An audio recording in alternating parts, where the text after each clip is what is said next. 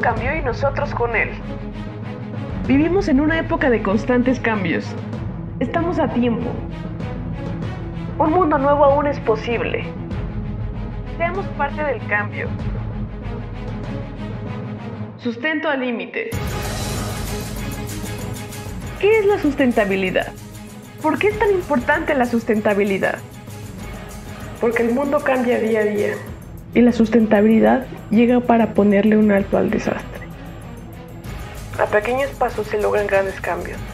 El futuro está en el valor de la vida, es no dañar al planeta.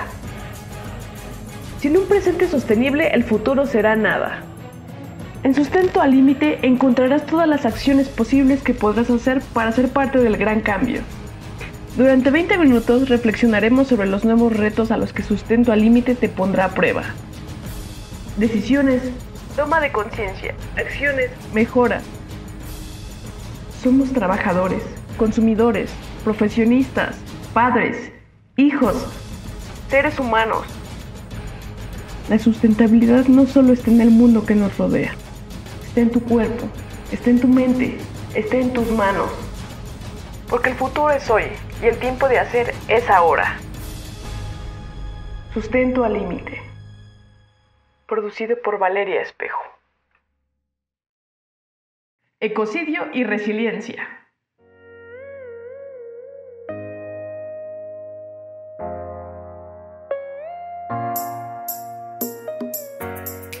Hola chicos, bienvenidos a otro episodio de Sustento al Límite.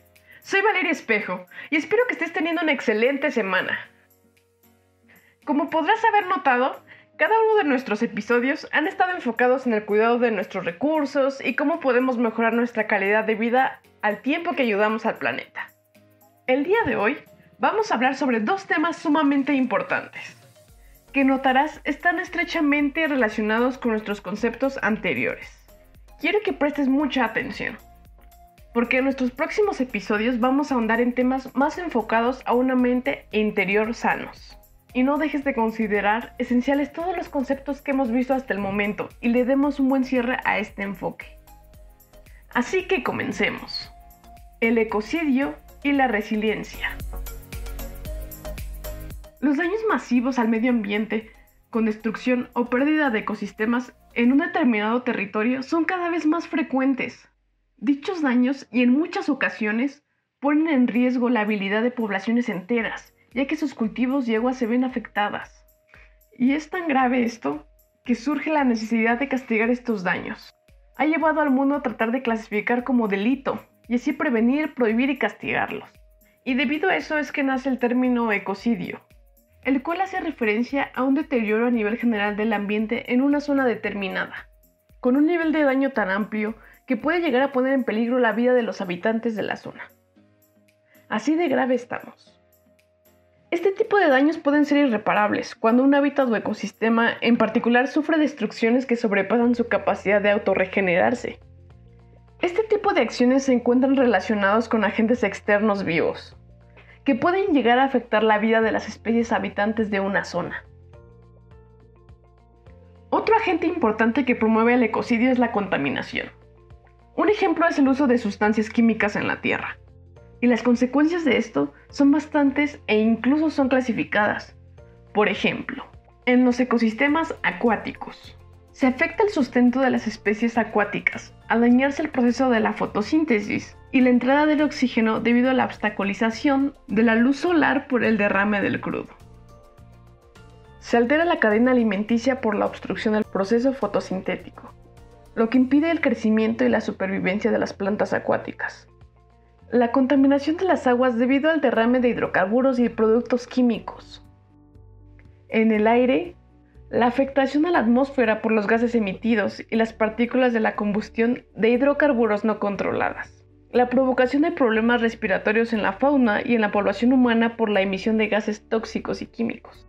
En la fauna, el derrame de hidrocarburos afectan a las aves porque se adhieren a las alas, lo que impide volar para protegerse y obtener alimentos. La contaminación de un área natural provoca la afectación de su propia hábitat. La intoxicación o envenenamiento de las vías digestivas o respiratorias de las especies al ingerir agua o algún alimento contaminado por químicos. Aunque suene fuerte, los peces mueren por asfixia porque los hidrocarburos penetran en sus branquias, cortando sus vías respiratorias. En pocas palabras, el ecocidio puede ocurrir como resultado de la intervención humana. Extracción a gran escala, basureros tóxicos, actividad minera, deforestaciones, todo esto son ejemplos de ecocidio masivo. Es un crimen en consecuencia, por ejemplo, cuando una compañía energética obtiene su energía de la extracción de combustibles fósiles en vez de crearla de fuentes renovables. Esto se considera ecocidio. Es consecuencia de la persecución de la ganancia que se deduce de una actividad destructiva. El ecocidio es prevenible. Es un crimen enfocado en prevenir el daño más que enfocado en la culpa. Esto significa que los estándares de conducta y cuidado serán punibles en la Corte Criminal de Derecho, si y cuando estos sean violados. El ecocidio protege los intereses de la gente. Es una herramienta para poner en vigor la justicia restaurativa. El ecocidio envía un poderoso mensaje global al mundo, y no solo a aquellos involucrados a los negocios o durante la guerra, para que tomen la responsabilidad por el bienestar de toda la vida. El ecocidio es un crimen contra la paz. ¿Y qué es lo que va a detener el ecocidio? ¿De qué sirve que estos daños sean legalmente castigados? Bueno, pues el ecocidio trae consigo muchos beneficios, pero principalmente los siguientes seis puntos. Ustedes saben que me encantan los puntos. Número 1. Detendremos la destrucción masiva del planeta. Número 2. Que rápidamente llegue a ser un deber nacional de cuidado, como también cuando cada país debe implementar leyes paralelas. Número 3. Gobiernos, corporaciones, organizaciones o cualquier persona que tenga derechos sobre un territorio tendrá una obligación de dominio que legalmente se asegure que sus acciones no resulten en el daño, destrucción o pérdida de ecosistemas. Número 4. Se podrá tomar acciones contra cualquier persona física, no la persona moral, como un crimen internacional como la paz. Nadie escapa de la responsabilidad. Número 5. Ecocidio crea una fuerte carga legal de responsabilidad para proteger y asegurar la prevención. Número 6. La ley de ecocidio asegurará un desplazamiento de interés personal hacia intereses públicos, ambientales y de sociedad. Resulta poco realista pensar en un mundo sin daños al planeta. Un mundo sostenible, porque para lograrlo se necesita condiciones estables que ya no existen. No nos queda más que volver a cambiar de paradigma y reconocer que en las actuales circunstancias lo que necesitamos es un desarrollo resiliente. Y aquí es donde empezamos con nuestro segundo concepto, la resiliencia. Generalmente, las personas logran adaptarse con el tiempo a las situaciones que cambian dramáticamente su vida y que aumentan su estado de tensión. ¿Qué les permite adaptarse? Es importante haber desarrollado resiliencia. La capacidad para adaptarse y superar la adversidad. Esta, según Charles Darwin, se aprende en un proceso que requiere tiempo y esfuerzo y que compromete a las personas a tomar una serie de pasos. Entonces, ¿Qué tiene que ver la resiliencia con el medio ambiente y la sustentabilidad? Bueno, pues existe un concepto llamado resiliencia ambiental. La resiliencia medioambiental o ecológica se refiere a las capacidades que poseen los ecosistemas para enfrentar y acomodarse a factores perturbadores y mantener sus funciones pese a las circunstancias. Podría decirse que la evolución de la Tierra, su historia está marcada por la resiliencia y la adaptación ante grandes procesos de cambio. Y no solo la Tierra, los seres humanos. La vida misma depende de la resiliencia, de la adaptación a nuevos escenarios. Los procesos de cambio son una constante y nada puede permanecer estático. Tanto el ser humano como otros sistemas naturales, sociológicos, culturales, económicos, de manera constante son sometidos a perturbaciones que ponen a prueba sus capacidades. La resiliencia ambiental también se mide en la cantidad de tiempo que le toma a los ecosistemas regresar a las condiciones de funcionamiento. Procesos y servicios que poseía antes de la entrada en acción de las circunstancias perturbadoras. Un ecosistema tendrá más capacidad de resiliencia ante los cambios medioambientales, en la misma medida en que cuente con dos factores que resulten claves, biodiversidad y redundancia funcional. Entendiendo este último concepto como la capacidad que tienen algunas especies dentro del ecosistema de asumir las funciones de otras. Otra característica de la resiliencia tiene que ver con la forma de responder ante los eventos que se presentan. Hay investigaciones que establecen que el sistema sometido a perturbaciones pueden reaccionar de dos formas. De manera vigorosa, es decir, la capacidad de soportar diferentes factores de perturbaciones, antes de modificar de manera radical sus estructuras y funcionamiento. De manera positiva, se entiende esto como una habilidad para desarrollar nuevos mecanismos, que le permitan mantener sus características y funciones para garantizar la continuidad ante las crisis que se pueda presentar.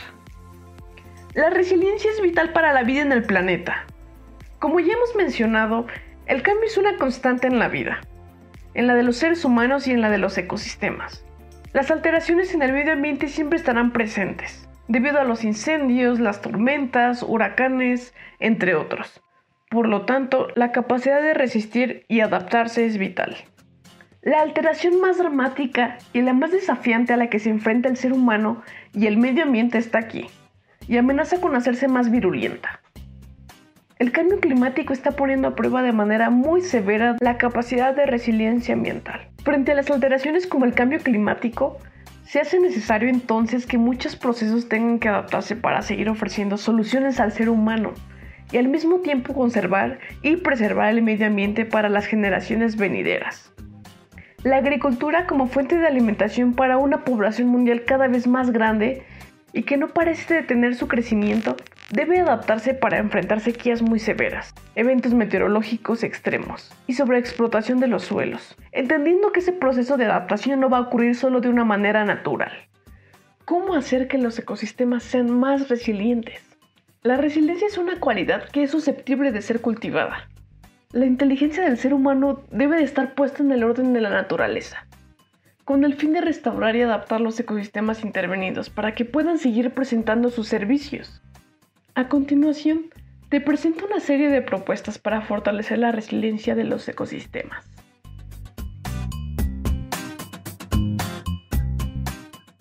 Preservar y fomentar la biodiversidad. La biodiversidad es vital para la conservación de los servicios ecosistémicos, así como el fomento de la diversidad de las prácticas alternativas productivas, y medios de subsistencia más heterogéneos. Reforzar el desarrollo de las capacidades. Esto se logra educando y fomentando la toma de conciencia y la educación sobre el manejo y mejor aprovechamiento de los recursos naturales.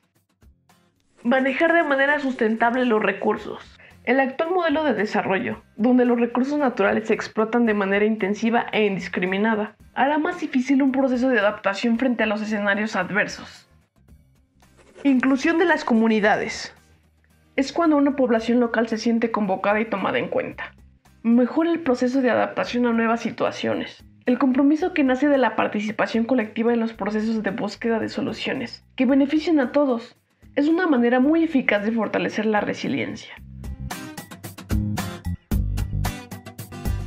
La resiliencia ambiental, como forma de preservar la vida y el bien colectivo, se logra tomando conciencia de lo limitado de los recursos naturales y de la necesidad de diversificar los modos de producción que preserven los recursos y la vida sobre el planeta. Para cerrar nuestro episodio de hoy, quiero darte 5 pilares de la resiliencia como concepto general. Y quiero que tú, en tus 5 minutos de dudas existenciales antes de dormir, pienses en ellos y analices cómo puedes adaptarlos para no solo mejorar tu calidad de vida, también mejorar la calidad del planeta. Así que pon atención.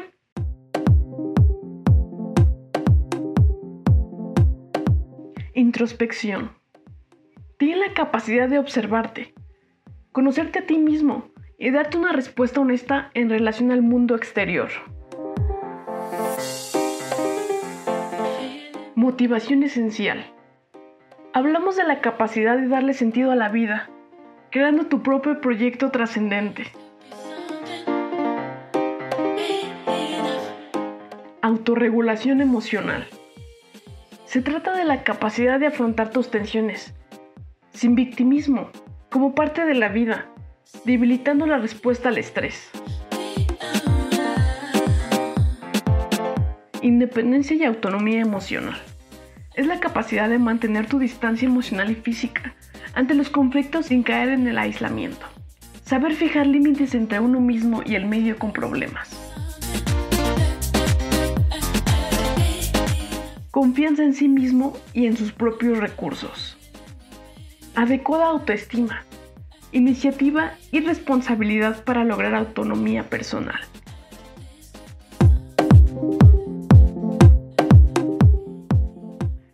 Mis tres tips para hacer hoy un mejor planeta.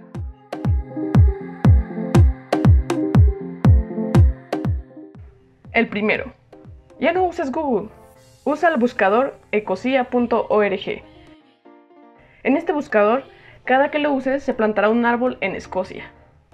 Incluso puedes ver el número de árboles que se están plantando y el buscador que va haciendo cada segundo. Número 2. Ya no uses desodorantes. Usa piedra de alumbre. Aproximadamente te vale 75 pesos el kilo, más o menos. Yo tengo una y me ha durado más de 3 años esta piedrita. Y realmente es una muy buena inversión. Y si te queda tu piel es excelente.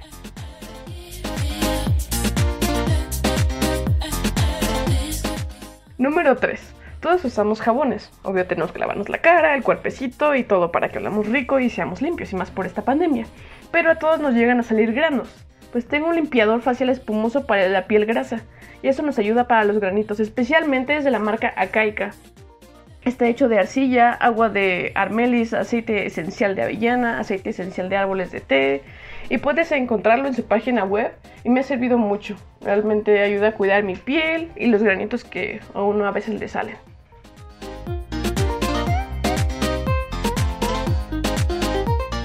Fueron mis tres tips para hacer hoy un mejor planeta.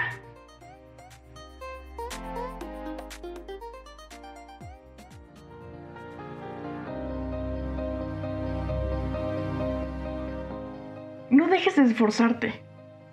No te rindas en el proceso. Impúlsate a ti mismo a seguir siendo parte del cambio. Espero que la información que te he compartido el día de hoy realmente genere un impacto en tu vida. Recuerda, la sustentabilidad no solo está en el mundo que nos rodea, está en tu cuerpo, está en tu mente, está en tus manos. Te espero en el siguiente episodio de Sustento al Límite.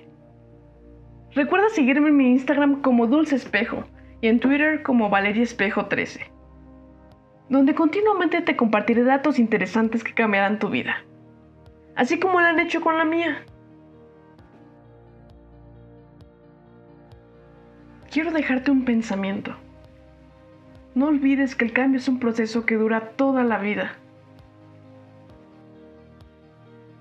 Prepara tu mente para ser fiel a tus creencias, a tus sueños, a lo que tú persigues. Nunca dejes de prepararte. Ten gozo en tus aflicciones, porque eso te hará más resiliente y te hará mejor de lo que ya eres.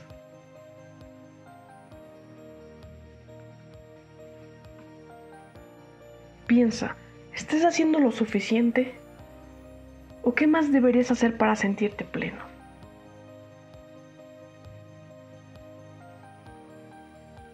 Valora lo que tienes y lo que no tienes.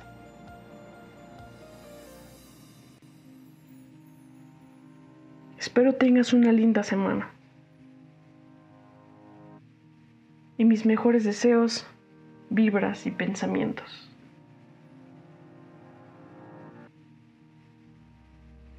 Ciao.